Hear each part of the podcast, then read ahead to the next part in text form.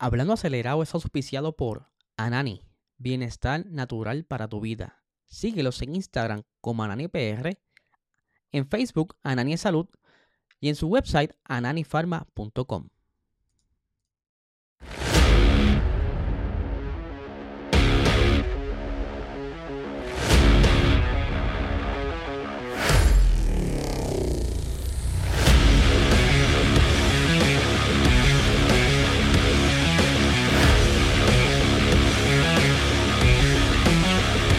Saludos amigos Fio y Bru, bienvenidos a todos a otra edición más de Hablando Acelerable. Habla Liesel, espero que se encuentren bien. Ya jueves vienen muchas cosas para este fin de semana. Suzuka, eh, por ahí también está IMSA. Hay un par de cosas en el plato, pero antes de arrancar te recuerdo que tenemos el sorteo del Logitech G29 para que puedas practicar sim racing y mejorar tus destrezas. ¿Cómo puedes participar para esto? Bien fácil tú te suscribes y comentas en estos episodios y así estarás participando para este sorteo que el 30 de octubre estaremos anunciando quién será el ganador. Así que vamos a ver si eres tú y puedes quizás llegar a una película, uno nunca sabe. Así que muchísimas gracias a Logitech USA por el auspicio de ese eh, Sim Racer, ¿verdad? El volante. Eh, por supuesto, contamos con el auspicio del el mejor cannabis de Puerto Rico, Anani. Si estás buscando bajar los niveles de estrés, ansiedad, dolores musculares, recargar batería, dormir mejor, busca estos productos de alta calidad en tu dispensario más cercano. Síguelos en Instagram como Anani PR y en Facebook. Anani es salud. Gente, eh, para los que no sepan, tenemos muy buenas noticias para lo que es el grupo de Puerto Rico, o sea, eh, la isla del encanto.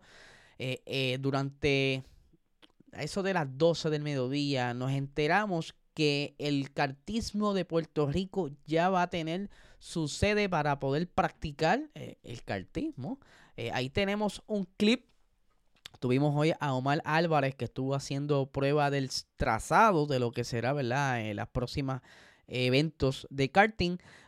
Gente, les digo desde ahora, esto es solamente el trazado. El trazado va a recibir eh, el cariño necesario para que esté en las óptimas condiciones, para que así tan pronto comiencen las actividades podrán eh, practicar en, un, en, un trazado lo más eh, friendly use posible. Como quiera, siempre va a haber oportunidades. Eso que están viendo ahora no es parte del trazado, es que estaban haciendo unas pruebas, ¿sabes? No es que, no es que estaba corriendo eh, en una carrera hoy, simplemente estaban haciendo pruebas tanto del trazado como también eh, del go-kart, así que vamos a ver cómo esto se sigue desarrollando, como les prometí, va a estar trayendo eh, novedades acerca de esto.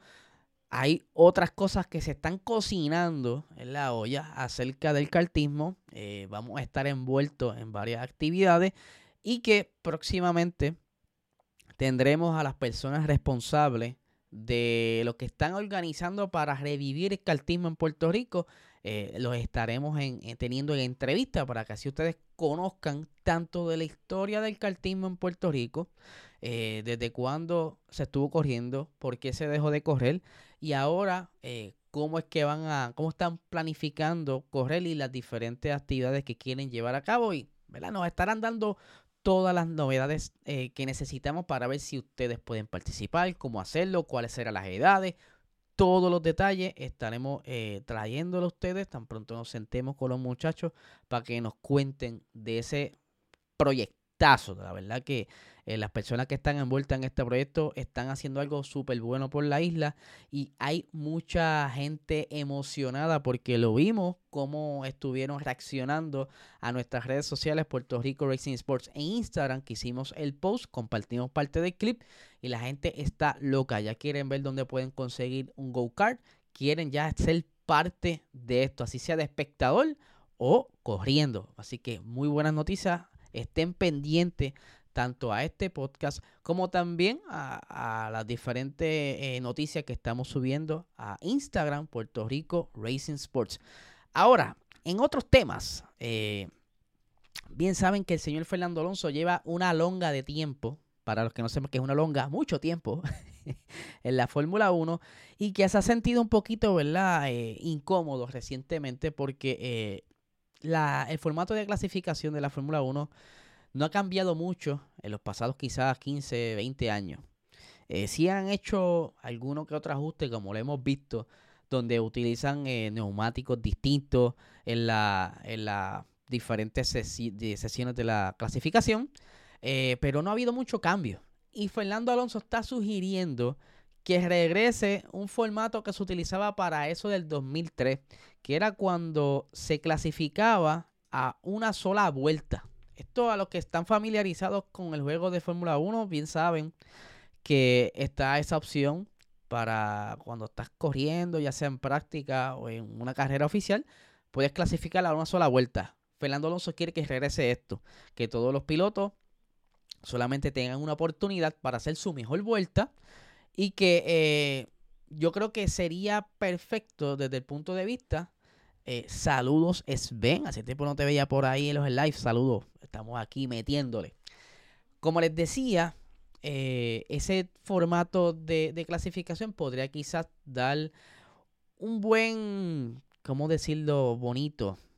Un barajeo, ¿verdad? En, la parrilla para tan pronto comienza la carrera, no necesariamente los equipos top estén arrancando desde la primera posición, posiblemente tengan algún error durante esa vuelta y tengan entonces que quizás remontar, ¿verdad? Hacer diferentes estrategias. Eso podría darle un poquito más de emoción al deporte. Yo no sé qué ustedes opinan sobre esto. Lo pueden dejar por ahí en los comentarios o si están aquí en vivo en el chat lo pueden comentar. Pero eh, para mí es bastante interesante que traigan de nuevo ese formato. Pueden hacer quizás un híbrido que una carrera sí, una carrera no, por ahora, probar el formato como lo han estado haciendo, que hacen diferentes eh, pruebas con las clasificaciones, pero todo apunta que para el 2024 será oficial el que comience la clasificación con neumático duro primero, luego neumático medio y luego eh, neumático blando. ¿Qué pasará? Ya eso dependerá, ¿verdad? De la FIA, Pirelli, todo lo que están envueltos, porque tienen, ¿verdad? Eso lo tienen que llevar como a votación a ver qué le hacen. Eh, por otra parte, tenemos que. Ahí se me fue la foto. Ajá. Red Bull. Ese es el tema eh, de este episodio. Eh, el, fin de semana pasado en Singapur no le fue muy bien. La normativa TD018 pues fue implementada, por decirlo así, con sus modificaciones desde el pasado Gran Premio y pues la FIA ha estado por ahí de formato, de forma eh, como la, la, policía, ¿verdad? Están con ojo al pillo, verificando que ninguno de los equipos está haciendo cosas eh, que no debieran con las partes del monoplaza. ¿Qué pasa?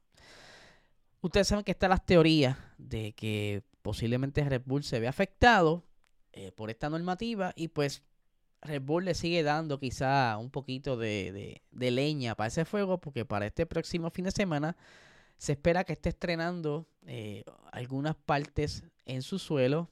Todavía no hay información si será completo o solamente los bordes. Esta foto que están viendo ahora mismo en pantalla es, eh, fue tomada por Albert Fábrega, o sea que es la foto oficial del día de hoy, o por lo menos de madrugada, porque ya ellos están durmiendo, eso es otro horario. Pero pueden ver, ¿verdad? Que se, hay cambio un poco en la parte de los bordes.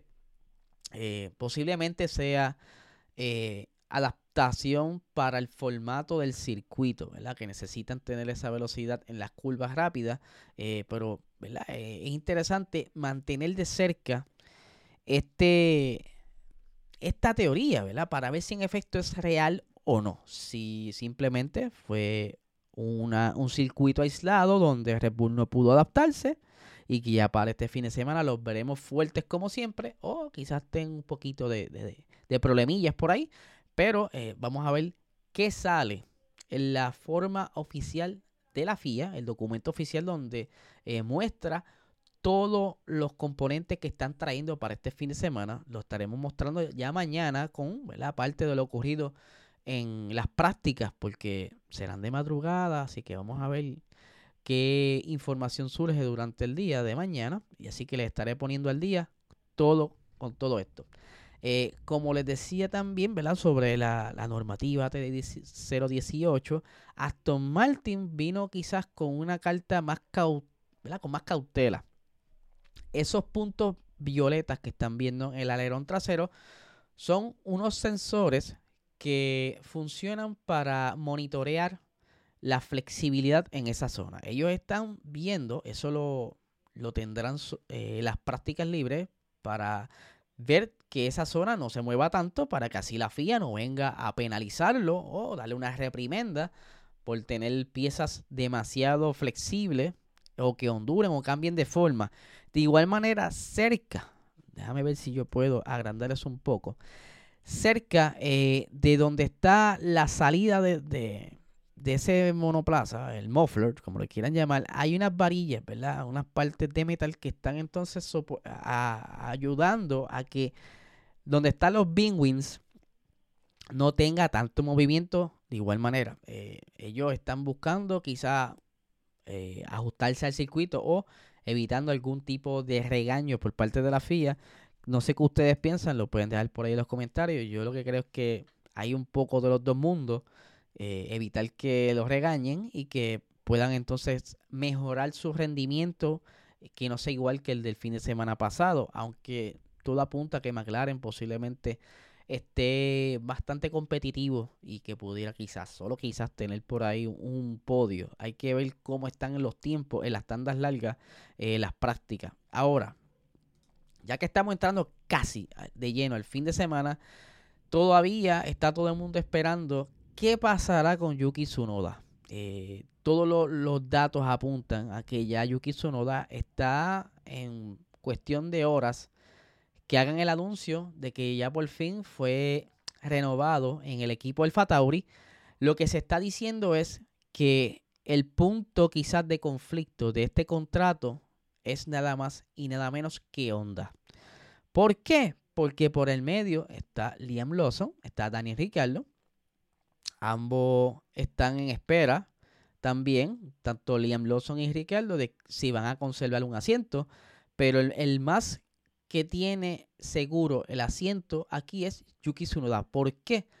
Honda, eh, uno de los eh, acuerdos, ¿verdad? Ellos son los que están supliendo el motor, pero de igual manera son el auspicio principal de Yuki Tsunoda, por lo que posiblemente Honda está em, empujando a que Yuki se quede, lo que quedaría entonces el asiento de Daniel Ricciardo, posiblemente también lo dejen, pero según Helmut Marco, y lo voy a leer, Saluditos por ahí Adriel Sánchez que se está conectando. Saludos. Eh, muchas gracias por estar por aquí. El señor Helmut Marco dice lo siguiente, ¿verdad? Este, acerca de quien se quede fuera del equipo. Dice, tenemos un problema de lujo, pero quien no corra finalmente con nosotros la próxima temporada será piloto reserva y de simulador de los cuatro monoplazas. O sea, que si Sunoda se queda y Ricardo también se queda en el asiento, Liam Lawson sería entonces el piloto reserva oficial de Red Bull para ambos equipos.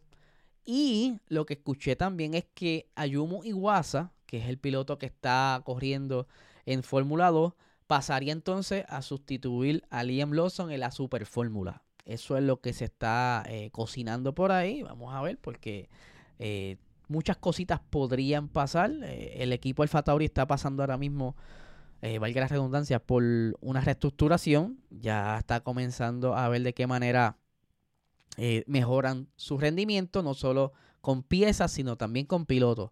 Aquí Ben Ruiz nos dice, la dupla debe ser Yuki Lawson. O sea, que no te gusta Daniel Ricciardo. Hmm, me gusta, me gusta esa dupla, es buena.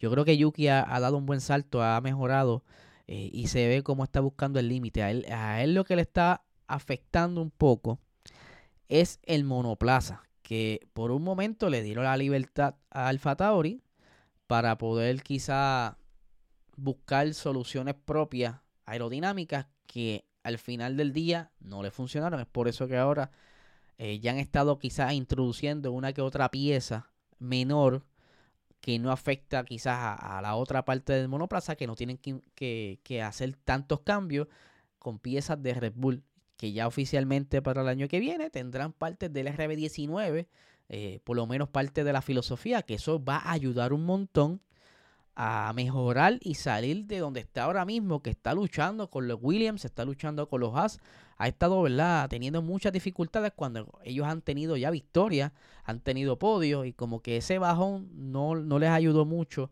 al equipo como tal. Así que, Corillo, estén bien pendientes a nuestras redes sociales porque, como les dije, hay mucha información surgiendo Eh, ahora mismo, por lo que entonces todo lo que aparezca lo voy a estar compartiendo tan pronto eh, pueda.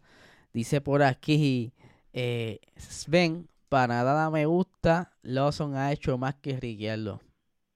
Sí, sí, eh, ahora mismo Ricardo ha estado como que dio un bajón, desde que estuvo en McLaren dio un bajón y estar fuera también mucho tiempo debe haber quizá afectado un poquito su rendimiento. Muy válida su, su opinión. Eh, les recuerdo también que si es la primera vez que ve este episodio o este podcast, estamos aquí con el sorteo eh, del Logitech G29. Es bien fácil para participar. Te suscribes y comentas. Así estarás automáticamente participando para que el 30 de octubre eh, seas parte de este sorteo y quizás seas tú el ganador de este bello volante traído a ustedes por Logitech USA. Y Corillo, antes que se me olvide, esta noche a las 8 de la noche, parece que esto es lucha libre, pero no. Estaré aquí narrando la siguiente ronda de la liga de Fórmula 1, la Esports F1 League, en el circuito de Suzuka. Así que los espero para que sean parte también del público y estén conmigo durante esa carrera que va a estar bien buena. La lucha por el, el liderato de, este título está bien bueno. Ellos están compitiendo por ganarse 100 dólares. El campeón se gana 100 dólares. El segundo lugar se va a ganar 75 dólares. Y el tercer lugar 50. Obviamente al final cuando termine la temporada. Así que Corillo, no le quito más tiempo. Que tengan excelente tarde.